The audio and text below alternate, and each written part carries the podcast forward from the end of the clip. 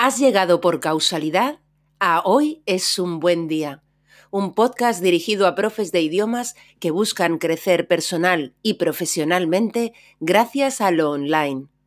Aquí, Lola Gamboa compartirá tips, estrategias e inspiración para que logres crear un trabajo a tu medida que te permita vivir bien de tu pasión docente, desde cualquier lugar y sin intermediarios.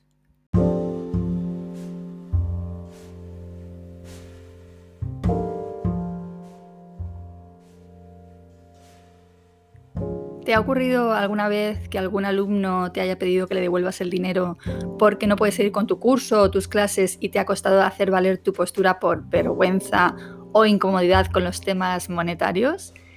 ¿Te has parado a definir cuál es tu política de devoluciones y esta está en un lugar visible de tu web o se la dejas muy clara a tus alumnos? Bien, pues hoy es un buen día para empezar a definir la política de devoluciones de tus cursos online de idiomas. Hola, soy Lola Gamboa y te doy la bienvenida a Hoy es un buen día, un podcast para profes de idiomas que buscan crecer personal y profesionalmente gracias al online y desde la simplicidad. El episodio de esta semana viene motivado por una anécdota que me ha ocurrido recientemente y que he decidido aprovechar para sacar aprendizajes de la misma y de paso generar contenido relevante y útil para ti aquí en el podcast. Resulta que en la última convocatoria que hice del examen TOELS en julio, envié a la organización del examen 11 candidatos los alumnos me pagan a mí y yo, digamos, matriculo a dichos candidatos como centro examinador, ¿vale? Pagando yo a su vez a la organización en Reino Unido. Les envío mi Excel perfectamente organizado, con los nombres de los examinandos y el nivel al que se presentan. Bien, pues en, ese Excel cometí un error, porque en realidad solo había 10 candidatos, solo 10 personas habían pagado el examen. La candidata número 11, Mónica, no era sino una profesora que ahora mentorizo en Melón, pero coincidió que Mónica hizo su pago justo cuando yo estaba recibiendo los pagos de las tasas de examen y la cuantía era idéntica.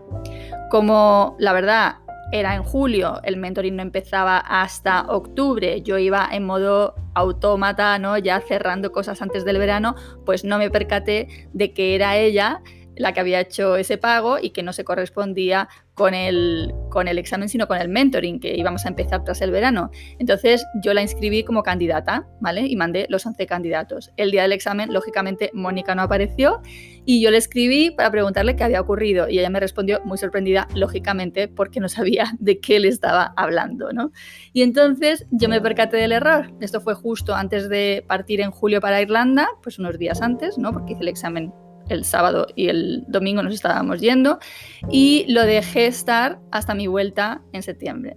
Entonces, en septiembre es cuando escribo a la organización de Tools en Reino Unido y le explico lo ocurrido, que el dinero ingresado había sido un error mío y que no, bueno, no les pedía la devolución, asumía mi error, pero sí les pedía poderlo transferir, poderlo usar para la convocatoria del examen en noviembre.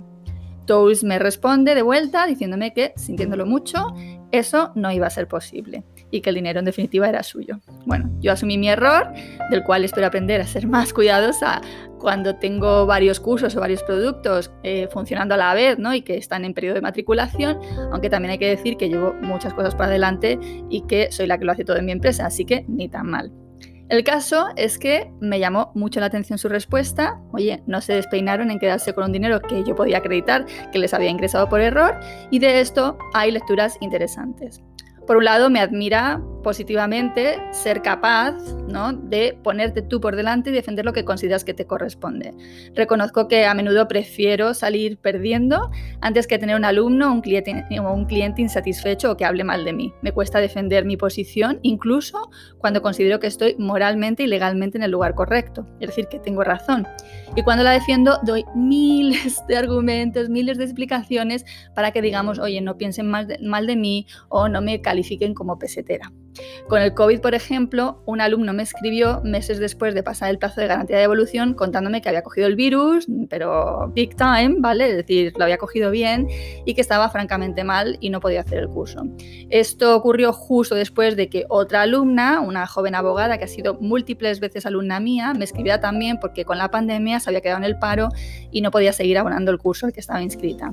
A esta primera alumna sí le había ofrecido yo continuar con su curso, pero pausar los pagos y reanudarlos cuando volviera a tener una situación de solvencia. Ella lo agradeció muchísimo y efectivamente meses más tarde reanudó el pago y concluyó con el pago del, total del curso. ¿no? Cuando ya recibo la segunda petición me doy cuenta de que esto podía ser el comienzo de una avalancha, así que hablé conmigo misma, me dije, por mucho que te cueste Lola, tienes que mantener tu posición y pedir que cumplan con el contrato.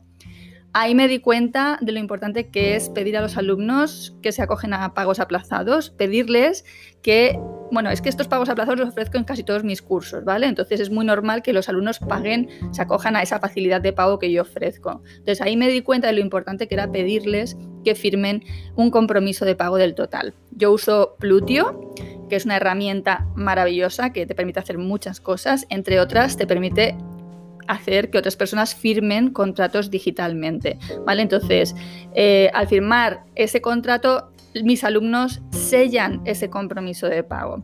Siempre les envío los compromisos de pago una vez pasada la semana de garantía de devolución. Si no ejercitan su derecho a la devolución en el plazo que yo les he dado, se comprometen al pago del total con independencia de lo que les pueda sobrevenir, ¿vale? Con independencia de que concluyan el curso o no, tienen que pagar el total. A veces he hecho pereza en algún curso y no les he enviado los compromisos, a pesar de que se lo he dicho. Por un lado, eh, realmente es una tarea que te lleva un rato en Plutio, es decir, tienes que crear eh, los usuarios en Plutio, tienes que crear los documentos, enviárselos, etcétera, ¿vale? Y tienes un número X de alumnos, que es lo que pasa con los cursos online, que no se lo están mandando a uno, a cinco alumnos, sino a un número, bueno, pues que te va a llevar su tiempo. Y por otro, porque siempre a ver, me cuesta también a veces enviárselo porque hay un cierto apuro por mi parte, ¿no? Eh, tiene que ver con esta absurda moralina que a veces nos invade de, que defender nuestro dinero es, es incorrecto y es señal, no sé, de codicia, ¿vale? Entonces también me cuesta por ahí. Bien, tras lo que ocurrió con el COVID, yo me comprometí conmigo misma a nunca hacer pereza en enviar los contratos, los compromisos de pago. A veces los alumnos se acogen a los pagos aplazados y piensan que, es en realidad como si fueran una academia de las de toda la vida y que si dejan el curso pueden dejar de pagar, ¿no? Como en una academia dejan de ir a clase y ya no pagan, ¿no? Bueno, pues con el compromiso de pago les queda muy claro que no es así, que es un pago total y que les estoy dando una facilidad de pago, pero eso no les autoriza a dejar de pagar si deciden dejar el curso o no lo consiguen terminar por el motivo que sea. Otra lectura que extraigo de lo acontecido con la organización de Tools es lo importante que es definir una política de evoluciones conforme a tus valores. Personalmente no me quedaría con el dinero de alguien que no es mío. He tenido, por ejemplo, el caso de dos abogados despistados que me han pagado dos veces el mismo curso. En ambos casos les he escrito yo y les he recordado que ya se habían matriculado el año anterior y les he devuelto el dinero. Quedarme con su dinero no es acorde a mis valores, por bien que me venga la pasta. En otra ocasión, una alumna se inscribió en un curso y acto seguido me escribió diciendo que había sido un error, que se había matriculado por error. Es decir, esta alumna había sacado su tarjeta del monedero, había introducido los datos en la pasarela de pago y luego me escribe diciendo que, uy, que me he equivocado. Incluso si mi curso no hubiera tenido plazo de garantía de devolución, que lo tenía, yo se lo habría devuelto. Creo que solo en la membresía Legal Easy Academy tengo una política de cero devoluciones, que es una alternativa, ¿vale? Yo decidí que en Legal Easy Academy no habría plazo de marcha atrás, no habría plazo de devolución, ¿vale? Garantía de devolución, porque no tenía sentido. El alumno que no quiere continuar puede darse de baja, pero dejo muy claro que no hay refunds, ¿vale? No hay devoluciones. Tener tu tu política definida es muy útil para tus alumnos porque sabrán a qué atenerse y para ti para defender tu lugar. Yo suelo decirles que necesito dar cumplimiento a lo pactado. Yo cumplo con mi parte, el alumno debe cumplir lo contratado. Luego estarán los casos particulares que una puede decidir atender con un trato diferente, pero es importante que las condiciones estén claras y si tú luego quieres hacer excepciones, es tu prerrogativa.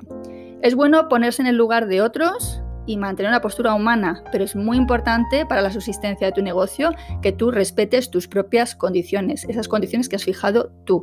Me estoy acordando ahora mismo del caso de una alumna de mi curso Tools en su anterior versión, porque el año pasado lo he vuelto a grabar. Eh, bueno, pues esta alumna, pasados un par de meses del inicio del curso y por tanto eh, estando más que agotado el periodo de garantía de evolución, me escribió diciendo que no le estaba gustando nada el curso, que no le motivaba y que no, que no le gustaba. Esta era una alumna que siempre había apoyado mucho mi trabajo en redes sociales, siempre enaltecía ¿no? mis publicaciones en el blog y había profesado mm, en general una gran admiración por lo que yo compartía.